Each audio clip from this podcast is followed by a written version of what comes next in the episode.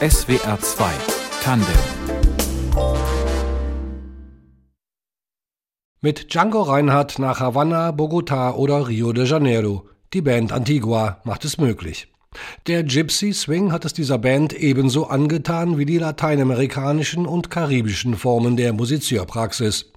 Davon gibt es allerdings derart viele, dass es eher wie ein selbstgewählter Leidensweg erscheint, daraus das Passende auszuwählen.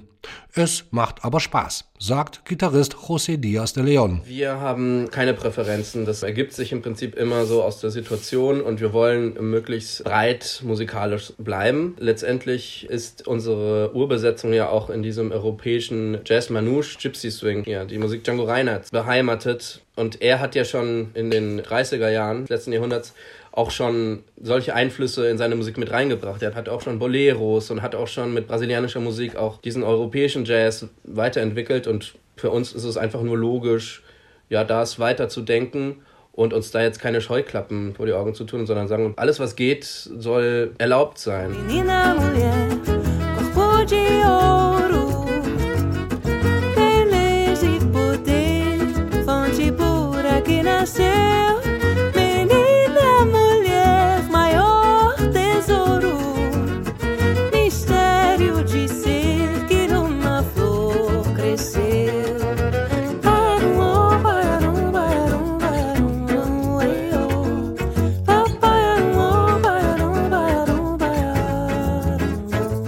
Erlaubt ist, was geht. Dafür muss man allerdings herausfinden, was geht und was nicht.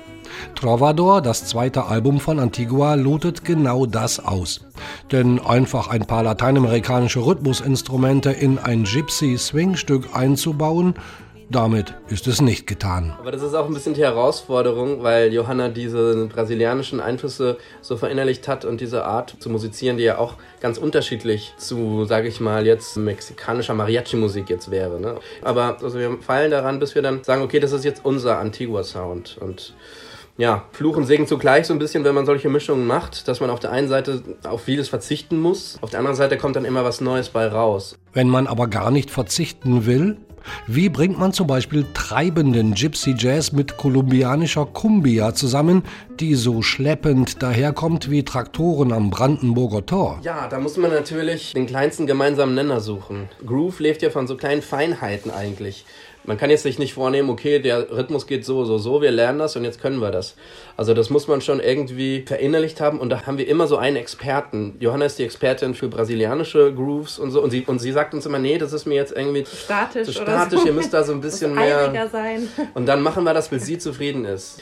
Beim Kumbia war ich derjenige, der gesagt hat, ja, es muss ein bisschen bouncen. Da gibt es kleine Feinheiten, die man dann irgendwann dann auch, wenn man es aufgenommen hat und dann auch ein paar Mal live performt hat, dass man dann sagt, so jetzt, das ist es. Ja, das kommt auch nicht sofort, aber es braucht Zeit. Ja. Oder eine gelungene Kooperation, wie in diesem Lied mit dem aus Bogotá stammenden Santiago Sarabia alias Monsieur Perrin.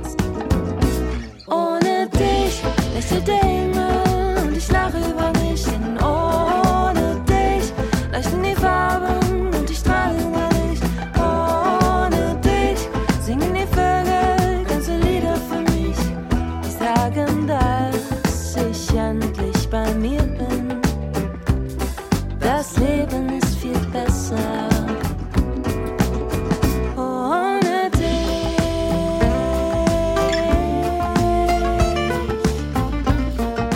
An Expertise mangelt es nicht bei Antigua. Sängerin Johanna Mohr aus Düsseldorf hat eine Weile in Brasilien gelebt und wurde gerade erst mit dem Deutschen Jazzpreis ausgezeichnet.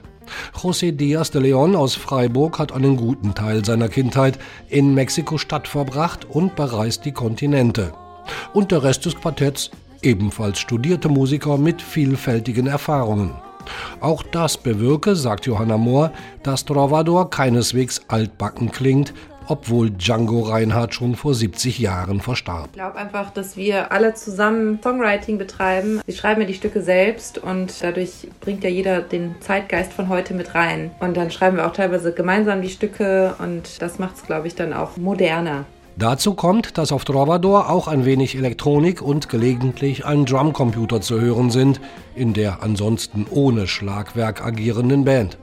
Die Geige darf dann auch mal mit Verzerrer auftreten, Gitarrenseiten werden klirrend hinter dem Steg angeschlagen, ein Dixieland-Waschbrett spielt mit und das eine oder andere Rhythmusinstrument macht Johanna Mohr auch einfach mal mit dem Mund. Also ich mache ganz viel Mauspercussion selber.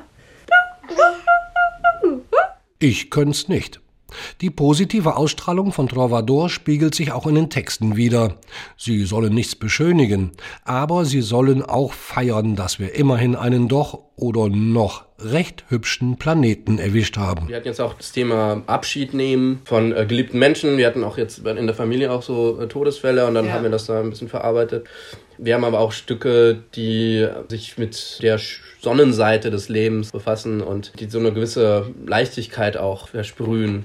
Das passt ja auch ein bisschen zu diesen lateinamerikanischen Einflüssen, die wir auch mit reinbringen. Im ja. Leid auch immer das Positive sehen oder mit Musik und Tanz sich den Alltag schön machen, trotz der Misere, in der sich eigentlich die ganze Welt immer wieder befindet. Es ist schon Zuversicht und Positivität in der Musik, die eine große Rolle spielt. Und damit das möglichst viele verstehen, wird auf Spanisch, Deutsch, Portugiesisch und Englisch gesungen. Letzteres in dem Lied No One Knows von Queens of the Stone Age, der einzigen Adaption auf Trovador.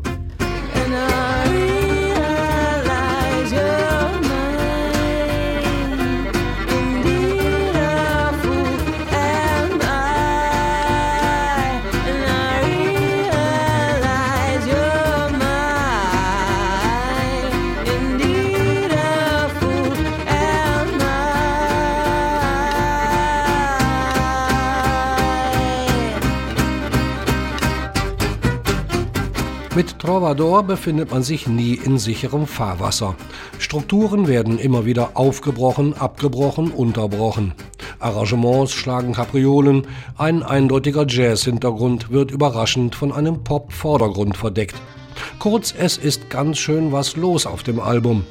Und quasi als erwünschte Nebenwirkung ist die interkontinentale Liaison zugleich ein Signal dafür, es doch mal mit einer Zukunft des Miteinanders zu probieren, wozu passenderweise Johanna Moors kleine Tochter ein paar Töne beisteuert. Gerade jetzt in diesen Zeiten, wo jetzt so wie in der Ost so Konflikte entstehen zwischen die Kultur gegen die Kultur der Ukraine, wie wichtig es ist, sich zu besinnen, dass wir letztendlich ja alles Menschen sind und, unsere Unterschiedlichkeit und Diversität eigentlich unsere Stärke ist. Und da ist es mir persönlich sehr wichtig, so ein Zeichen zu setzen, dass ich da als Musiker auch denke, das ist mein gesellschaftlicher Beitrag irgendwo auch.